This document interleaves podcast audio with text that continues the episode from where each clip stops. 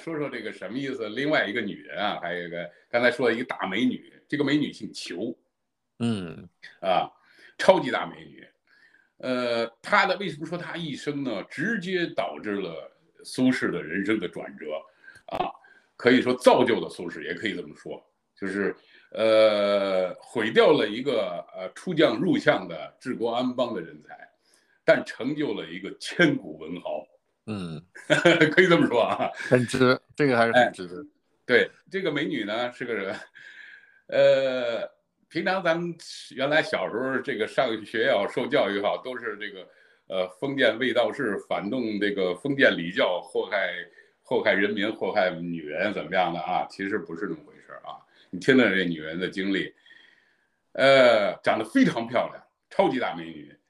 首先呢，嫁到了开始是嫁到浮梁，就是现在江西景德镇的郊区吧。那个白居易写那个《琵琶行》里不是“商人重利轻离别，前日浮梁买茶去”吗？哎，就是这儿这个浮梁，这个浮梁，嫁到江西浮梁，生了个小男孩儿。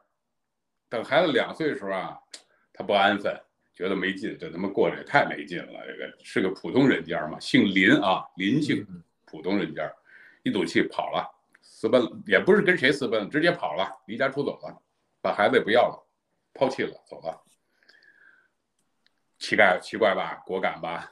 这怎么可能是一个受反动封建、什么卫道士、什么 旧社会摧残的这个礼教摧残的呢？这极具现代独立自由女性之特点啊！嗯，跑了以后，跑到哪儿去？跑到了这个扬州，江苏扬州。你想想啊，古代那个路径啊，今天看不算什么，这个万水千山了，过去叫做。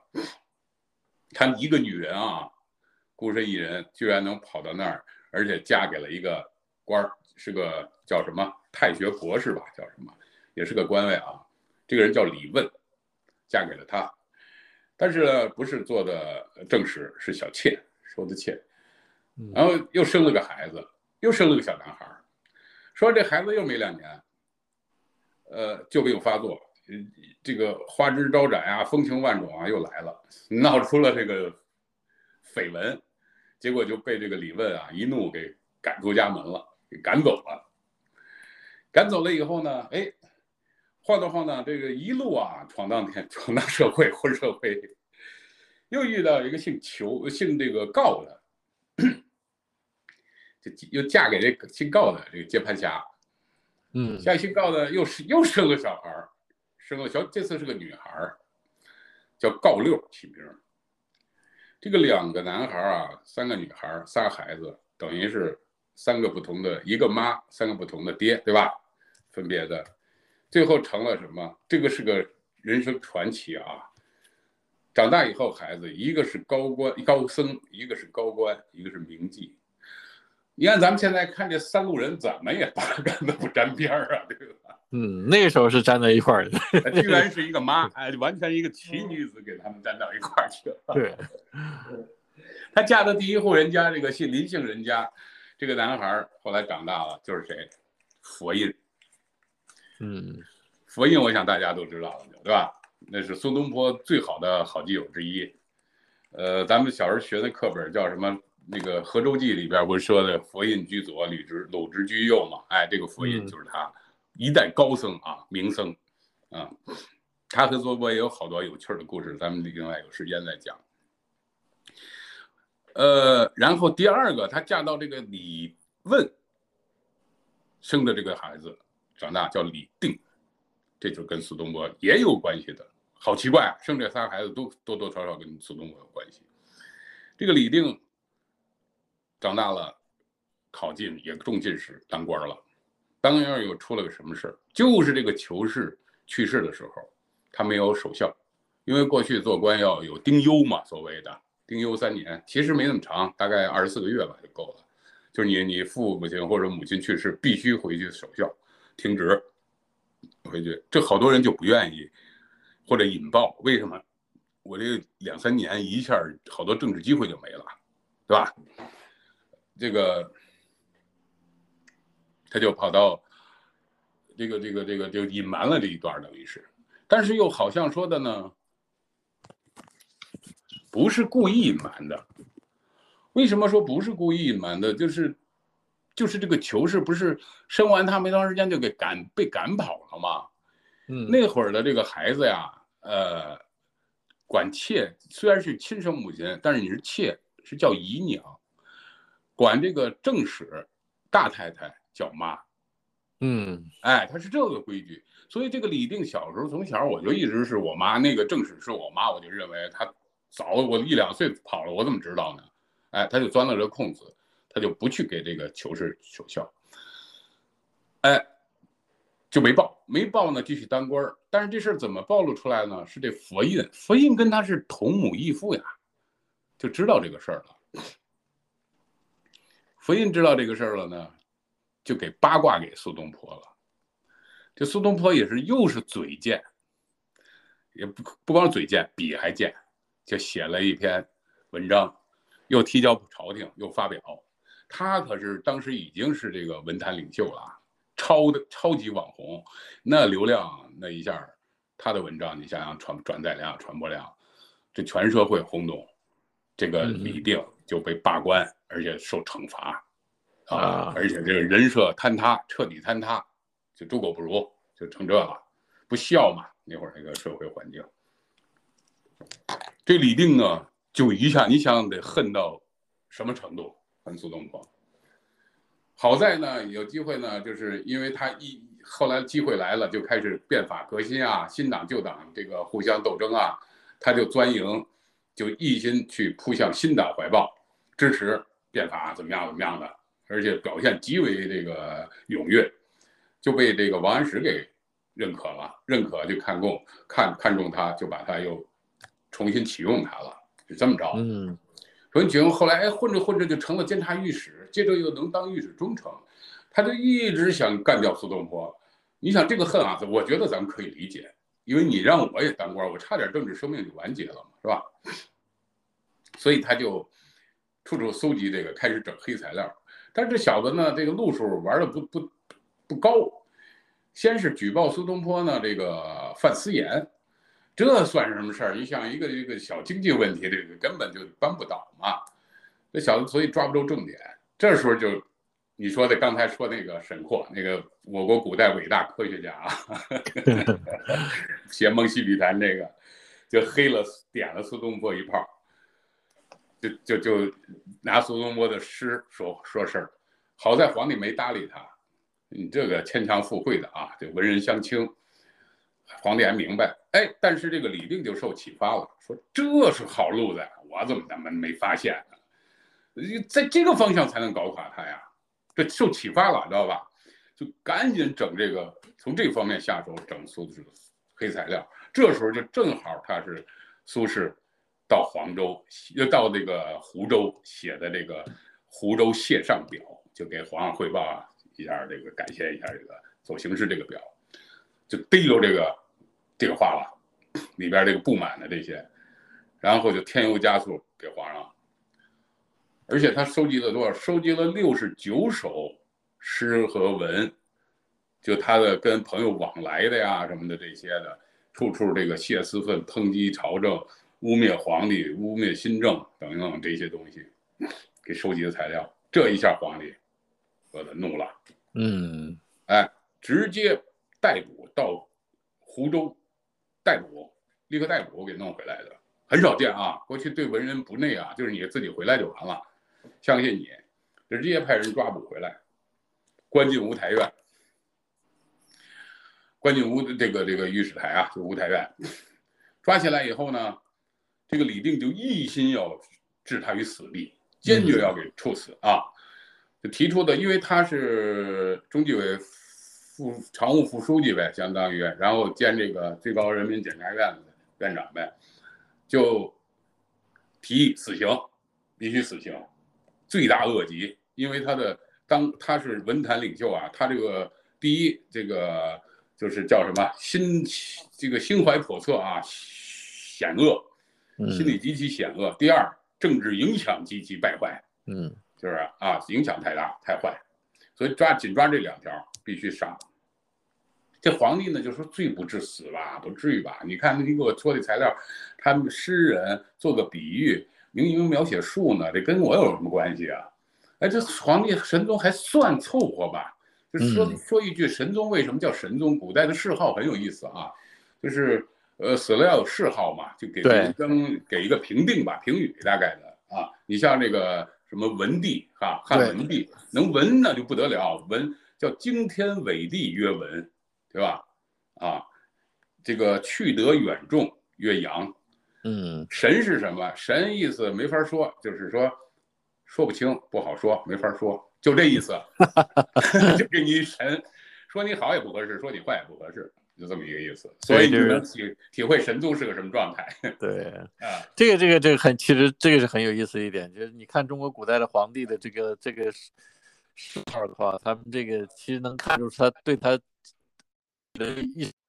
而且是后世对他的一个总结，对对对对对，很有意思，还一套，看啊，文啊，景啊，武啊，武啊，是吧？仁宗、仁宗啊，对，哲呀，对，对，所以这个神宗就说：“哎呀，算了，这个还是不有点过分，是吧？”可是呢，这帮人就继续的一，他是一个团伙。为什么说呢？就这时的御史台啊，已经成为一个不光是一个司法机构的一个一个一个架构了，而是一个工具，就是。党派之争的工具，就新党上来得势，控制御史台，攻击就拿它打击攻击御旧党；旧党上来反之，就成这么一个状态了，啊，所以他就一心想要弄这个置死死于死死于死地，然后接着大家就都给求情，呃，这个这个刚才咱说的张敦对吧？还有这个像这个王安石也是新党的呀，跟苏轼反着的政见，可是也是说最后实际上还是王安石起了关键性作用。一个王安石，一个曹太后，就当时的神宗的太皇太后，姓曹，曹氏。呃，神宗想，呃，曹氏呢，他一个是过去是孝道治天下嘛，再一个这个神宗跟曹氏确实是，呃，亲情比较好，感情比较好，所以曹氏当时重病重，这神宗就着急说的，我要大赦天下，给曹氏呢这个这个讨彩，对吧？能够能够祈福。曹氏就说：“说你不用大赦天下，犯不上，不要放过那些真正犯罪的恶徒，你只用放这个苏东坡一人就行了，我病就好了。”这话都说到这么重的份上了，再加上这个王安石一说，说的这个哪有这个盛世啊，圣主去杀天下才子的事儿，历朝历代。嗯，结果这个神宗哎，这个是被触动了，因为王安石。说白了，变法变什么？弄钱呢，主要是经济上的嘛。当时所谓的积贫积弱、经济紧张、财政空虚嘛，这个这个王安石给他解决钱的问题了嘛。这个所以这这面子还是得给点的嘛。就这么着，综合起来吧，就把苏轼放一马。放一马呢，当时就交给这个走正常司法程序。所以咱刚提到司法这这个宋朝啊，有着完整的、完善的这个很符合逻辑的司法程序啊。就交给谁？交给这个大理寺审核审案。大理寺就是最高人民法院，它是法院啊。审审审的结果是什么？大理寺给出的最后审的意见是，呃，判决意见就是处以这个徒两年，徒二年，徒两二年就判两判处两期徒两两年徒刑。判判处两年徒刑呢，但是正赶上神宗不是大赦天下吗？大赦对，哎，所以免罪，立即释放，当庭释放，给了这么一个结果。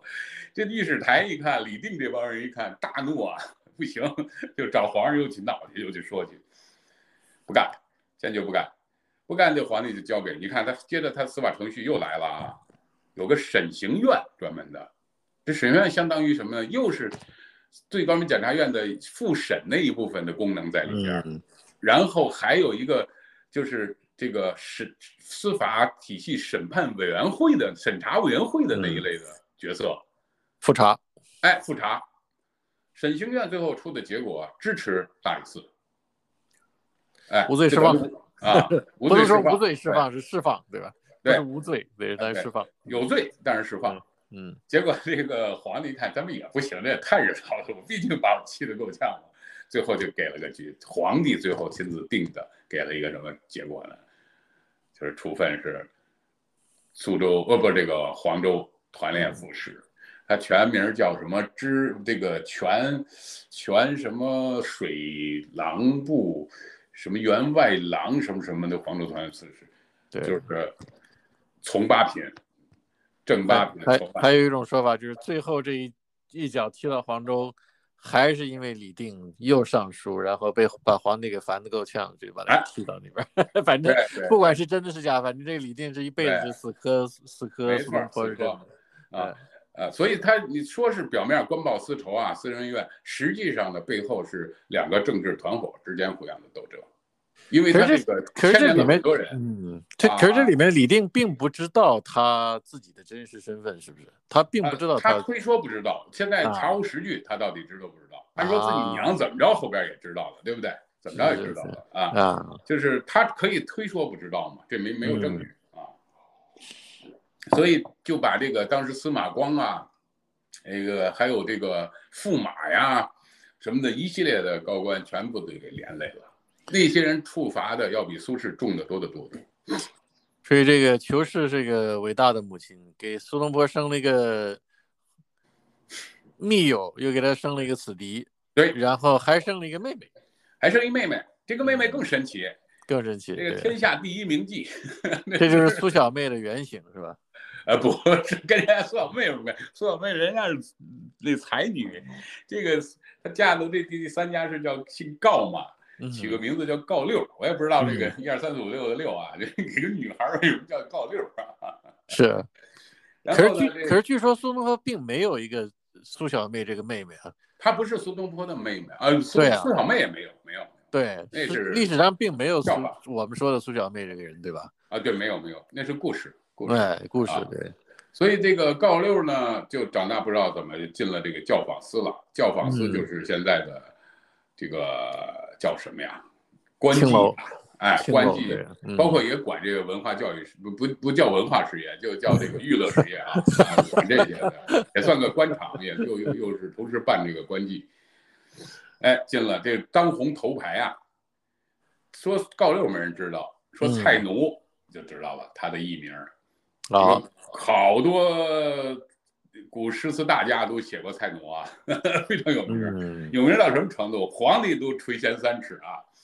皇帝就是老想去看，然后又不好公开明着偷着老去，就让那个画宫廷画师啊，悄悄给画了一幅像给，然后藏在宫里，没事拿出来 瞄两眼。是，对，而且这个画像可有意思，呃，最后。说是到这个史书记载啊，到这个南宋的时候，至少高宗都拿出来，赵构都拿出来看过，然后后边也有人再去看过。我就琢磨啊，你说靖康耻那么大的乱子，国家都没了，然后他妈的几千个这个这个这个这个皇族啊，全被人给抢跑掳走了啊。嗯，这幅破画儿，居然能保留到南宋，是，好奇怪。所以最后呢？这个告六就成了蔡奴，就是名名妓第一名妓，很有传奇的。这一个母亲生了三个，这个高僧、高官、名妓，完全不搭嘎的职业特色。可是苏轼当时也是频繁出入青楼的一个这个这个。当然啦，浪荡这个怎么风流风流文豪？呃，那是文人雅。趣，雅趣，对，哎，对，人家的雅趣，对，不算不算丢人的事儿，那会儿，对，对，所以很有意思。咱往回一倒，就是苏轼这个乌台诗案，对吧？发配黄州，相当于发配了，就是呃，造成他的整个不光是官运啊，就是人生的完全蜕变。我们我说的就是化蝶了嘛，完全啊，这种这么巨大的人生转折。然后往回倒一下，就是因为这个直接李定诬告，然后李定是因为他妈死没守孝，然后他妈就是因为给生了这个佛印和这李定这俩都跟苏东坡有干系，所以这个女人啊，不但是有干系，而且从某种程度上也真是成，也可以说成就了孙东苏东坡。是是，所以我就说看好多人骂他这个女的，你对吧？不好怎么样的是吧？害苏东坡，最后导致的怎么样的？骂这个李定。呃，但我想从另外一个角度，我们得到的就是，哎，我这个是不是反而成就了一代千古文豪啊？对，哎，这个，但是苏东坡最后给自己的这个自画像就是，哎，叫这个心似已灰之木，嗯，就心像这个已经烧成灰的木头了，对心似以灰之木，身如不济之舟。我身体肉体就像没有缆绳的那个飘在海上的汪洋中的一破船似的，随风飘荡的，没根啊啊，身如不济之舟。问汝一生功业，黄州、惠州、儋州。